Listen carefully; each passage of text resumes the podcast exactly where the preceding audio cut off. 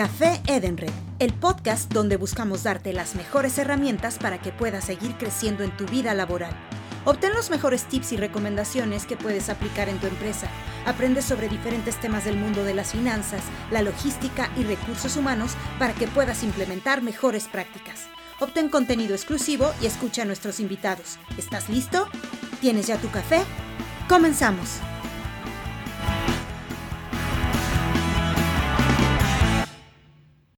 Muy buenos días a todos y bienvenidos al primer episodio de Café de Red. Hemos creado este podcast para acercar a los expertos de recursos humanos, de finanzas, de innovación, de logística y más, para que todos los que nos escuchan aprendamos más sobre el mundo empresarial, ya que tenemos temas relevantes y con grandes expertos. La verdad es que cada semana vamos a tener un podcast nuevo, un episodio de 30 minutos para que ustedes aprovechen de tomarse un café con nosotros y estar en conjunto con nuestros invitados aprendiendo de estos nuevos temas. Em, hoy tenemos a alguien muy especial para nosotros, sobre todo porque para nosotros es el primer eh, programa, el episodio de nuestro podcast número uno. Entonces, quiero presentar Rogelio Salcedo, que es el Principal Career Leader de Mercer México y que él va a ser el padrino de nuestro primer podcast. Em, Vamos a hablar con él de un tema que a todos nos ha causado mucha curiosidad y es el saber cómo va a ser el regreso a las oficinas. Em, algunas de las empresas a nivel mundial ya han regresado y han implementado nuevas formas de trabajo y otras siguen trabajando desde casa y otras están haciendo un mix. Parte del día están en la casa, otras veces están en la oficina. Entonces, para eso Rogelio está, para aquí, está aquí para platicarnos sobre esto. Rogelio, ¿cómo estás? Muchísimas gracias por aceptar nuestra entrevista y mil gracias por ser parte de este proyecto de Denred. Victoria, muchísimas gracias a ti, gracias por invitarnos a, esta, a este podcast, por ser el primero y obviamente más adelante, y es un gusto estar con ustedes. Adelante, vamos a platicar. Perfecto. ¿Cómo ves tú que eh, eh, tienes toda la información de los estudios de, Mercer? Eh, ¿cómo ves el tema del regreso a las oficinas? En tu opinión, ¿cómo crees que ha cambiado el mundo ahora laboral? Bueno, la verdad es que nosotros sí vemos un, antes y después del COVID. La verdad, pues, si te pones a ver, antes de la pandemia teníamos un mundo totalmente distinto. El 90% de las empresas ya estaban viendo algún tipo de recesión y estaban previendo una transformación en la organización. 30 de las, por ciento de las compañías ya contaba con políticas de algún tipo de flexibilidad de trabajo y algunas, como por ahí de un 15, ya estaban este, practicándolas en realidad. El 20% tenían plataformas digitales robustas y el 40% ya estaban buscando cómo implementarlas. Y la verdad es que una vez que llega el COVID, las cosas cambiaron.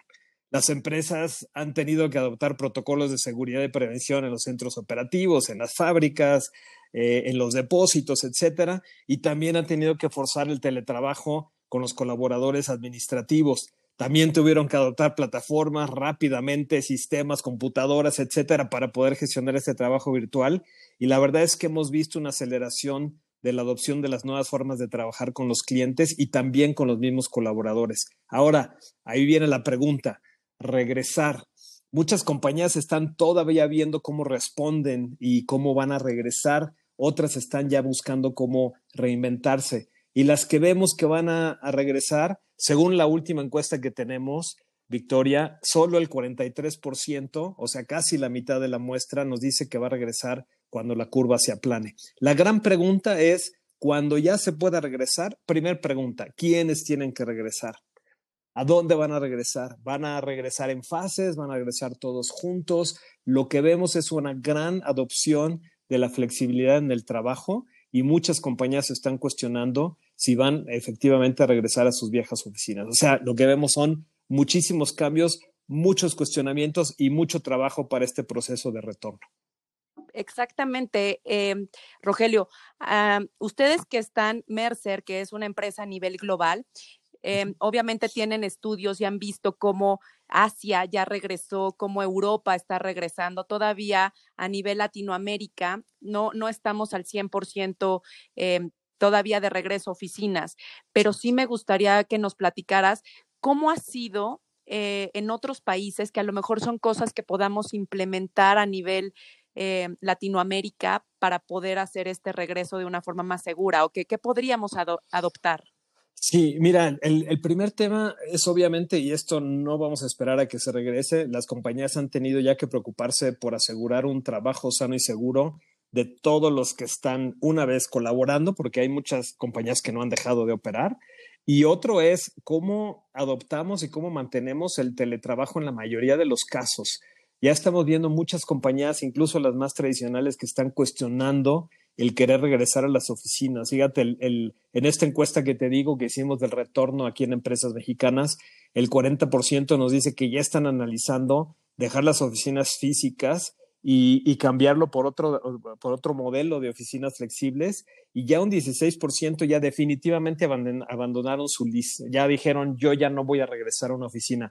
Esto implica muchísimos, muchísimos cambios en, pues, en este proceso de gestión de trabajo, en donde ya los trabajos van a ser pues mucho más eh, digitales, mucho más remotos, mucho más flexibles, y ha implicado una, una adaptación de parte tanto de la organización como de parte de los colaboradores. De parte de la organización, pues obviamente con tecnología, con procesos, con plataformas y de parte del colaborador muchísima flexibilidad y entendimiento de cómo va a generar este equilibrio entre su vida personal y laboral. Eh, es, es, es, interesante cómo las compañías empezaron a entrenar a la gente de cómo gestionar su agenda, de cómo bloquear las horas de comida, de cómo no estar conectados 24/7 y también muchas compañías entrenaron a los líderes en obviamente cómo gestionar equipos virtuales, porque no es tan fácil y cómo gestionar la confianza de los colaboradores, el foco, la alineación y que todo el mundo sepa qué tiene que hacer y darle la responsabilidad y la libertad para que se logre. Un gran reto es lo que vemos. Creo que eh, el gran reto es que conforme esto pase y la gente no pueda regresar a diferencia de otras de otros países, de otras economías, es que el individuo está viviendo un desgaste mucho más profundo en la parte mental. Este, este concepto de resiliencia es cada vez más relevante, el cómo conforme pasa el tiempo la gente está viendo cada vez lejano, cada vez más lejano un regreso o un regreso al, al viejo normal o al queremos promover.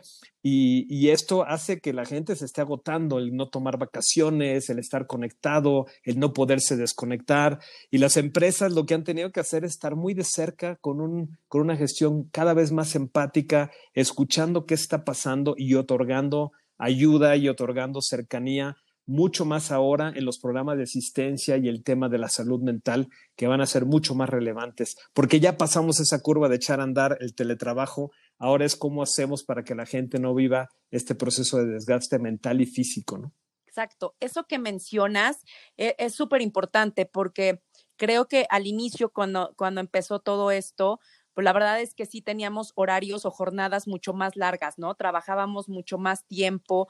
La verdad es que el adaptarnos todos. Yo creo que no fue tan fácil. Muchas, muchas veces las empresas decíamos, oye, no, sí queremos irnos de home office y está padrísimo no irnos un sol, un día, eh, no ir a la oficina. Pero cuando ya llevas más de cinco meses encerrado, creo que se torna un poco complicado, sobre todo lo que tú decías, eh, poder equilibrar la vida personal y la vida laboral, hacer realmente esas pausas a la hora de la comida o realmente poderse desconectar ya en la, en la tarde noche, porque uno se puede seguir dos, tres de la mañana si quieres, porque sabes que estás en casa, ¿no? Entonces, tú sí, tú sí has visto que el equilibrio y la vida personal y laboral se ha afectado y, y cómo, cómo están trabajando las organizaciones ahora para esto. Sí, mira, yo he visto eh, una, una, pequeña curva de adaptación. Obviamente, este es un gran cambio, es una pérdida de muchas de las cosas que teníamos como gestión del cambio y como, como reconocimiento de que este es un tema emocional. Las compañías han estado muy de cerca y nosotros muy de cerca con ellos. La adaptación se logró, yo creo que la aceptación de que pues, no teníamos otra más que estar cuidados en casa. Eh, las compañías lo que hicieron fueron, obviamente, otorgaron esta tecnología, la latitud y la libertad, y inclusive algunas han dado algunos apoyos económicos y soporte psicológico y muchísimo entrenamiento. Pero la verdad es que vemos que a medida que este tiempo está pasando, las compañías tienen que prestar cada vez más atención a mantener la motivación y el ánimo, Victoria.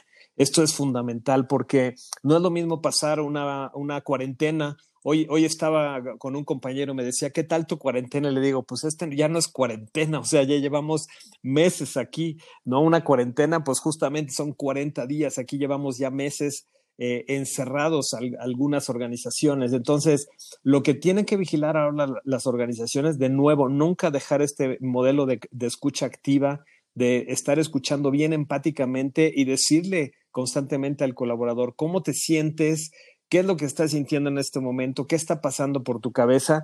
Y la verdad es que conforme pasa el tiempo, hay varias cosas que suceden. La incertidumbre, estás viendo que la economía está cada vez peor, que no se está levantando. Hay incertidumbre y estrés. ¿Qué pasa si pierdo mi trabajo? ¿Qué pasa si me quitan la, mitad de mi sueldo? ¿Qué pasa si este, me quitan las comisiones? ¿Qué pasa con mis beneficios? Entonces, hay una gran incertidumbre que va a requerir de las organizaciones una comunicación frontal y verídica y asumir la información tal como viene y esperar que la gente tenga esta resiliencia. El otro tema es el, agotamiento mental. O sea, tú y yo íbamos a trabajar, podíamos trabajar 8 o 10 horas, pero caminábamos, nos distraíamos, teníamos reuniones informales, etcétera, etcétera, salíamos, cambiamos el panorama conectar, yo he visto agendas de, de, colaboradores y también de clientes que están de 8 a 8 reuniones y reuniones y reuniones. Y, la, y, y, es en serio, el desgaste simplemente visual y la concentración que tienes que tener para estar conectado, estar viendo 15, 20 personas en una reunión, estar leyéndolos, o, o simplemente, oye, no tengo mucho trabajo. Entonces, si no estoy teniendo el mismo trabajo que tenía antes, ¿qué va a pasar conmigo? ¿Me van a evaluar mal? Hay muchísima, muchísima incertidumbre.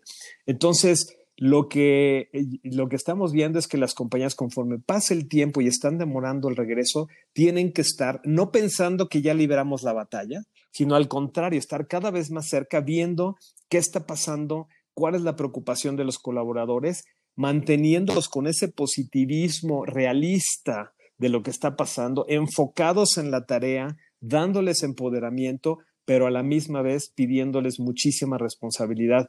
Y, hay un tema aquí importante, es el cuidado de esta salud mental. Eh, darles protocolos, enseñarles los temas de meditación, de resiliencia, de qué pueden hacer yoga, de que hagan ejercicio, de que, de que realmente, por ejemplo, tomen vacaciones, Victoria, porque la gente aquí quiere estar conectada. Se tienen que desconectar porque si no, como el foco, nos podemos fundir, ¿no? Entonces. Sí, exactamente. ¿eh?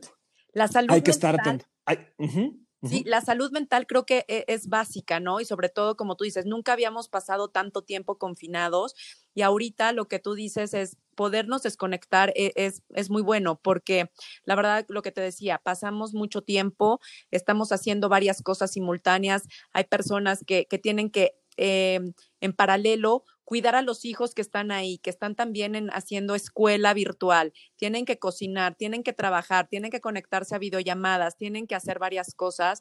Entonces, pues sí, viene en este tema que, que hemos visto que hay gente con insomnio, hay gente con ya depresión, con ansiedad y eso está mermando en las organizaciones. Lo, que creo que es importante que, que todas las, las, empresas tomen en cuenta esto, ¿no? Tener ese tiempo que decías, de las vacaciones. Ahorita, ¿tú cómo ves? La gente, digo, en Latinoamérica no podemos salir todavía, pero...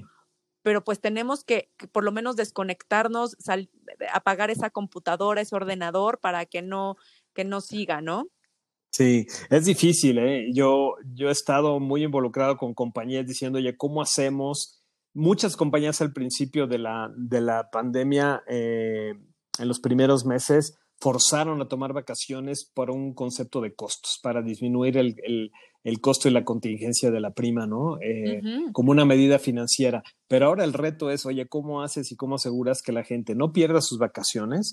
Porque estos periodos, por ejemplo, entre comillas, ya sucedieron, ya los niños están regresando a la escuela ahora. Entonces, oye, si tomo vacaciones, las voy a perder, las voy a tomar. Hay que tomarlas, hay que hacer campañas diciendo, oye, es por tu salud mental, tienes que tomarlas, forzarlas. Puede ser un día a la semana, puede ser dos días a la semana, dependiendo de cada uno, ¿no? El otro tema que es muy importante, Victoria, es pensar cuando dices los empleados, en realidad tienes diferentes grupos que tienen diferentes necesidades. Y aquí el área de RH tiene que entender muy bien cómo de alguna manera segmentar y poder otorgar diferentes tipos de ayudas a diferentes grupos de empleados, porque no es lo mismo un soltero que ya quiere regresar a la oficina, pues para ver a los cuates, a los amigos, estar, ¿sí? A, de repente alguien que, por ejemplo, el, el, papá y la mamá trabajan y tienen a los chicos haciendo, pues ahora sí, homeschooling, ¿cómo, cómo arreglan esta agenda que si yo mañana te dijera, ahora te pido que regreses a la oficina,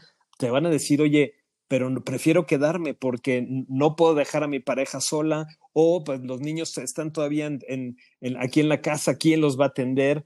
Y, bueno, y tienes a los grupos que está con eh, gente de, de, los grupos vulnerables. tienes también tipos de empleados que dicen, oye, yo no me quiero arriesgar hasta que esto baje, no me obliguen por favor a ir a la oficina, yo me quedo en, en, mi casa, trabajo muy bien, me conecto, etcétera, pero no quiero correr riesgos porque tengo aquí a mis tíos, a mis papás, a mis abuelos, o, tengo simplemente mi pareja que está, es vulnerable y no la quiero contagiar. sí, gente con miedo, ¿no? Que, que dices, eh, y que algunas organizaciones dicen, oye, tú, tú sí o sí tienes que regresar a, físicamente.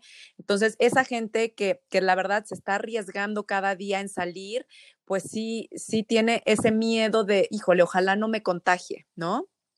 Por supuesto, mira, la gran pregunta eh, que, se han hecho las organizaciones es cómo puedo asegurar que no haya contagios en la oficina. Y por más que vemos que ya se han equipado, han hecho distanciamiento, medidas de, de sanitización, de identificación, de aislamiento, este, sensores, por ejemplo, de temperatura, etcétera.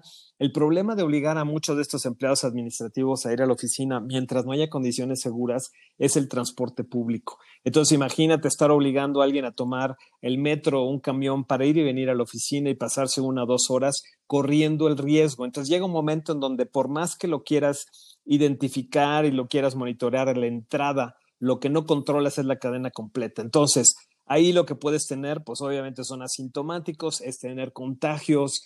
Eh, la gran pregunta aquí, la gran oportunidad, Victoria, es ¿para qué tipo de trabajos queremos la oficina? ¿Y por qué querríamos que todo el mundo regrese? Cuando puede estar, algún tipo de puesto puede estar realmente trabajando desde casa. Nosotros tenemos una metodología que básicamente evalúa qué tanto puede ser flexibilizado, qué tipo de puesto. Es, es un análisis individual del puesto, no de la persona, en donde decimos, oye, este analista de cuentas por pagar, por ejemplo, él puede, teniendo las facturas electrónicas, pues gestionar las facturas desde casa, no necesita ir a la oficina. Es, un, es, es algo a lo mejor bueno que esté en la oficina para que vea amigos, pero puede hacer su trabajo al 100%. No necesita supervisión directa, puede, está enfocado en el número de facturas que procesa al día, puede trabajar en cualquier horario, en la mañana, en la noche, eh, a medianoche, como sea. Este, la medición y su indicador de desempeño es el número de facturas procesadas, haz la apertura de portales, por darte un ejemplo, ¿no? Todo eso lo consideramos y le decimos al cliente, oye, si de casa. Si este puesto, sus responsabilidades las puede llevar a cabo en su, en su casa o en un ambiente flexible o inclusive fuera, no con un empleado de tiempo completo, con una compañía, revisa todos esos factores antes de querer regresar y obligar a la gente a llegar a las oficinas, que de, de entrada, por las reglas de distanciamiento, Victoria, no te va a alcanzar a regresar a toda la gente a la oficina, porque vas a tener que tener distanciamiento entre ellas, vas a tener que tener acrílicos, los comedores los vas a tener que cambiar, los aforos de las salas de junta lo vas a tener que cambiar, la señalética de toda la oficina la vas a tener que hacer en, en, donde va a haber centros de detección, en donde le pides a la gente que estornude de una manera este, eh, sana y segura, ¿no? En el brazo, etcétera. O sea, va a haber una serie de cambios en donde muchas, sí, totales, totales. Y el tema de las jornadas, el tema de los turnos, el tema de los horarios compactos. Muchas compañías están haciendo su playbook, es decir, diseñando el decir si regresamos, cómo regresamos, cuándo regresamos. Un consejo es bien sencillo, en la mayoría de las compañías lo están haciendo, el tema del regreso, cómo lo abordamos. Entendiendo primero a tus colaboradores, quiénes son, vienen en transporte público, tienen grupos vulnerables, y luego decidir qué puestos efectivamente tienen absolutamente la necesidad que regresar. Y los que no, pues replantear. oye, a lo mejor es una buena oportunidad para replantearnos ya los modelos de la flexibilidad. Yo lo que siempre les digo, Victoria, la flexibilidad ya llegó para quedarse. Totalmente. Ya rompimos los mitos de que la flexibilidad era era algo así nice to, este, nice to have, de que, pues bueno, si nos lo piden, es solo para la gente joven, este, es solo para papás o, papás que o lo tienen que hijos. lo pedían los millennials, ¿te acuerdas? Que siempre los millennials decían, ah, no, yo quiero organizar mi tiempo a, a mi forma y pensábamos que era para cierta generación, pero como tú dices, hoy es para todos y tenemos que, que irnos adaptando porque la verdad esto llegó para, para quedarse. Totalmente, totalmente. Y, y, y sabes que no solo tiene beneficios para el colaborador, sino también tiene beneficios muchísimos para las empresas que ya se dieron cuenta que tener, por ejemplo, vamos a volver a hablar de este analista de cuentas por cobrar, ya, ya se dieron cuenta de que tener una persona, un empleado de tiempo completo, sentado en una oficina, con un mobiliario que cuesta miles de dólares o cientos de dólares, más agua, luz, teléfono, mantenimiento, la cafetería y todo esto, oye, yo prefiero tenerlo en casa, ya que la organización se acostumbró a poderlo gestionar de manera remota con unas plataformas que tuvimos que rentar o, o, utilizar las que ya teníamos, etcétera.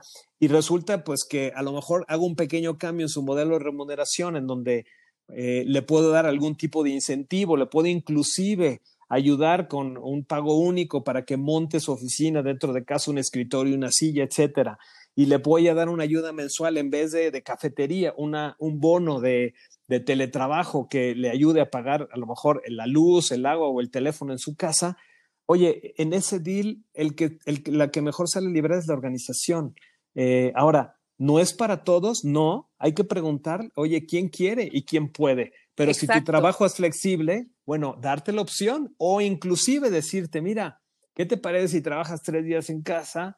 y dos días en la oficina, siempre y cuando necesites venir, ya sea una reunión o una, pero que tengas un propósito para ir a la oficina. Ya nos dimos sí. cuenta que no necesitas oficina para trabajar. Que sea algo que realmente de, de, de, alta necesidad de que tengas que ir, ¿no? Y me quiero regresar tantito a, al tema, Rogelio, tienes mucha razón. Hoy las empresas tienen que ser flexibles y como tú dices, evaluar cada cada puesto, ¿no? Porque no es lo mismo el de finanzas que el de marketing, que el de call center. Uh -huh. Creo que todas las áreas, pues, tienen diferentes necesidades y como tú dices, si para unos ha aumentado la productividad o han hecho su trabajo muy bien desde, desde casa, eh, podemos irlos apoyando para que continúen así, ya que después de seis meses creo que ya existe un, un tema de adaptación y creo que se puede demostrar con resultados después de estos meses, el que Correcto. sí funciona o, o, o, no funciona para, como tú dices, para ciertos puestos. Y Totalmente. esto de ayudar a los colaboradores, a mí me gustaría uh -huh. que nos platicaras, me acuerdo que nos contaste en algún momento la anécdota de que algunas empresas les mandabas hasta las sillas, ¿no? Las sillas sí. cre que, para crear este, este ambiente de oficina, porque pues obviamente hay que cuidarlos. A ver si quieres platicarnos de eso. Sí, por supuesto. Bueno, mira, lo vimos como una curva de nuevo, ¿no? La, la primer, el primer gran reto que tuvieron las organizaciones cuando le dijeron al colaborador, vete a tu casa, es la parte de habilitación tecnológica. Uy, o sea, no tengo el VPN, no tengo forma de conectar, no tengo laptops. Hubo compañías que tuvieron que rentar equipos, otras llevar equipos de la oficina a la casa, otras decirle al colaborador, pues te arreglas con tu laptop y pues que te vaya muy bien, ¿no? Hubo de todo. Yo creo que ya las compañías entendieron este tema de habilitación tecnológica, los anchos de banda, los puntos de conexión, el software y la seguridad. Yo creo que ese tema ya, ya sucedió y al principio como que no era muy evidente, pero después de un tiempo las organizaciones se dieron cuenta de que, de que los colaboradores lo que pedían era una silla cómoda y ergonómica, de tanto estar sentado. Entonces dijeron, bueno, ¿qué hacemos? Le llevamos la silla de la oficina, le damos una ayuda para comprar sillas. Ha habido de todo, hemos visto organizaciones que han dado bonos, que han otorgado ayudas basado en necesidades, no necesariamente a todos, de habilitar un escritorio o una silla en donde pues sí puedas pasar seis, siete horas sentadito, ¿no? Este, y ya la gente apreció y ahora sí finalmente dijo, ahora entiendo por qué era tan importante una silla tan cómoda, eso es lo que más extraño de mi oficina, ¿no? Exacto, sí. sí. Luego, fíjate, lo que, lo que ha pasado es eh, las la habilitación de las plataformas, es decir, hoy ya tienes en, en el mercado cantidad de plataformas que te permiten colaborar, es decir, tener reuniones, pues por ejemplo Teams y Zoom y todas estas plataformas que tenemos en las diferentes compañías que las otorgan. Tenemos un montón de plataformas que nos permiten gestionar el trabajo, actividades, objetivos, etcétera, y la gente ya le gustó tener estos, estos modelos de gestión remoto en donde pues tienen que meter horas, tienen que meter objetivos, saben perfectamente qué tienen que hacer y hay un montón de plataformas que las compañías han montado para hacer esto. Para ser escuchados también encontramos cantidad de plataformas en donde los empleados constantemente están respondiendo encuestas de cómo se sienten, de cuáles son las prioridades, de cómo ven el mercado, este, si tienen algún problema, reportarlo en alguna plataforma. Y, obviamente este tema de colaborar, idear y de, transferir archivos e información. Hoy ya nos dimos cuenta que, la gente pues se le enseñó, ha, generado muchísimo entrenamiento en línea, eso es algo que la gente ha apreciado mucho, el entrenamiento, el uso de, los contenidos digitales que antes venían en, digamos, en crecimiento, pero ahora han obviamente crecido por, porque no existen ya prácticamente sesiones de formación presencial, ya todo está en línea. Y nos dimos cuenta también que las universidades pues, se tuvieron que ir en línea, que ya no necesitas un, un ambiente físico para colaborar y para ser universal en el esquema de la, de la educación. Así que muy interesante esto. ¿Qué es lo que estamos viendo hacia el futuro? Para la gente que estuvo trabajando todo el tiempo, es decir, aquellos que están en, repartidores, en las plantas, etcétera, las compañías han otorgado incentivos, han otorgado eh, bonos, eh, obviamente incluso por turnos. Hemos visto eh, pues que las empresas han apreciado que el colaborador diga, bueno, yo sé que corro riesgo viniendo a trabajar, pero pues obviamente hay que sacar el producto y hay que entregarlo con los, a los clientes y las compañías han sido muy empáticas en poner al empleado primero y reconocerlo y darle incentivos. Eh, y obviamente, pues son los héroes del momento, esta gente que está saliendo todos los días a trabajar y que está tomando riesgos, ¿no? También están pensando y han adaptado sus sistemas de bono, de incentivos de corto plazo. Estamos viendo ya compañías que van a otorgar este tipo, como te decía, de ayuda de home office, eh, a tipo de bono, más que, más que pagarte algo o, ser responsable de algo en tu casa, es te van a dar una cantidad y te van a decir, bueno, pues úsala para lo que quieras, para compensar, porque sí es cierto que el empleado estando en casa, pues tiene más uso de muchos de los recursos que antes estaba en la oficina.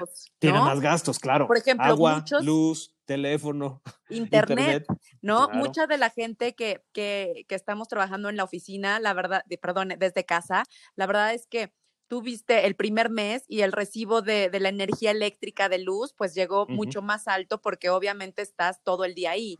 El de gas porque estás cocinando, mientras que en otras ocasiones pues estabas en, en la oficina y tenías tu comedor o llevabas o salías a comer a algún restaurante. Pero sobre todo el uso de Internet, ¿no? Que, que había gente que decía, bueno, yo tengo... Eh, X número de megas, pero ahora lo tuvieron que duplicar porque obviamente las videollamadas, el ancho de banda, pues sí eh, amerita tener una conexión mucho más fuerte y obviamente esos son gastos. Eh, en los estudios que ha hecho Mercer, ahora hablando a nivel de empleados, ¿tú crees que los empleados sí... Em, estén buscando estos apoyos, porque obviamente nosotros como Edenred, como empresas, nosotros buscamos pues soluciones, ¿no? Soluciones para las, las organizaciones que puedan ser más eficientes y más eficaces. Eh, ustedes a nivel Mercer han visto que, que los empleados sí, sí, están requiriendo estos apoyos, ya sea, em, como tú dices, apoyos económicos, estos bonos. Em, no sé si quieras comentarme algo, ¿cómo lo ves? Mira, yo, eh, yo lo que he visto es que las organizaciones primero están en un proceso de contención de costos impresionante. Si hoy le preguntas a un empleado si estaría dispuesto a negociar, a empujar por un bono adicional y poner en riesgo su trabajo, preferirían no poner en riesgo su trabajo.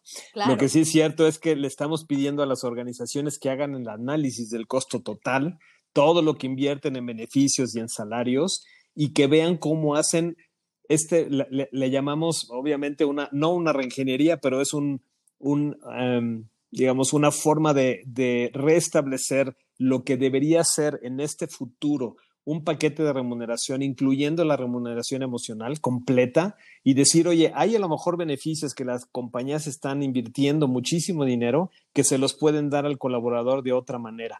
Yo soy totalmente fan y, siempre he abocado por el tema de, de los beneficios flexibles. ¿Por qué? Porque cada persona tiene necesidades distintas hacia la flexibilidad, yo creo que nos vamos a mover ahora que tenemos plataformas y poderte decir, mira, yo, yo aquí pues voy a invertir una serie de miles de pesos en ti y escoge qué es lo que más sentido te hace. Por ejemplo, eh, reforzar el plan de gastos médicos. La gente tiene incertidumbre de si, oye, y si me llego a enfermar, a lo mejor mi plan no es suficientemente robusto. Dale la oportunidad para que lo robustezca sin que le ponga la responsabilidad necesariamente a la organización.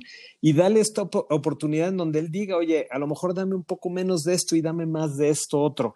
El tema de la flexibilidad es crítica, pero sí estamos viendo que organizaciones están diciendo, oye, efectivamente, si, si ahora el trabajo a todos aquellos que se vayan a, trabajar desde casa, vamos a tenerle que dar un apoyo y a lo mejor, por ejemplo, quitarle o, disminuirle los apoyos de movilidad que tenían, porque ya no van a tener que ir a la oficina. A lo mejor eh, la gente, inclusive si un gerente, un puesto medio, mando medio, ya tiene flexibilidad 100%, pues a lo mejor el coche o el bono del coche ya no necesitas darle bono de movilidad, ni pagar el estacionamiento para tener un coche. Entonces le puedes dar una tarjeta que a lo mejor vale la mitad y le das un bono de home office. O sea, yo, yo sí creo que hay, aquí la idea es no incrementar el costo, no poner en riesgo la estabilidad financiera de la organización, pero sí escuchar mucho mejor al empleado de decir, oye, si lo tuviéramos que volver a armar tu paquete de compensación, ¿Qué más te gustaría tener y qué menos? Quisieras, ¿no? Exactamente. Que ellos nos digan, eso es muy importante lo que mencionas. Creo que eh, el escuchar a los empleados eh, es básico y de preguntarles ahorita, ¿qué quieres? ¿Quieres? Porque había prestaciones que eran, em, te ayudo para el gimnasio, te ayudo para la gasolina, para el transporte, pero a lo mejor para ellos ahorita, como tal cual tú lo mencionas, es, oye, quiero un seguro de gastos mayores em, con una mejor cobertura, o quiero que me ayudes a cubrir las necesidades como internet, agua, luz, o quiero realmente que me ayudes con un escritorio, a, tener mobiliario cómodo en mi casa, porque yo finalmente paso X número de horas trabajando y necesito em, tener esto. Creo que sí, como tú dices, si las empresas pudieran hacer este tipo de, de encuestas o de escuchar a sus empleados, creo que tendríamos mucha información de, primera mano. Totalmente. Y, sobre eso, ya las empresas crear estas estrategias. Eh, eh, eh, totalmente, totalmente. Mira, si, si tuviera yo que, que, llegar a una conclusión, Victoria, acerca de cuáles son los puntos más importantes, si te, si te dijera, oye, cuáles son las tres cosas que las empresas deberían de considerar, Déjame te las enumero y las tengo aquí en la cabeza. La primera es, como tú bien dices, escuchar las necesidades de la gente. Hay que ser súper empáticos en este momento, que justo en la altura de la pandemia son los más críticos. Saber gestionar, corregir y seguir apoyando a las personas, sobre todo en su salud mental y en su bienestar integral. Yo creo que es la escucha empática.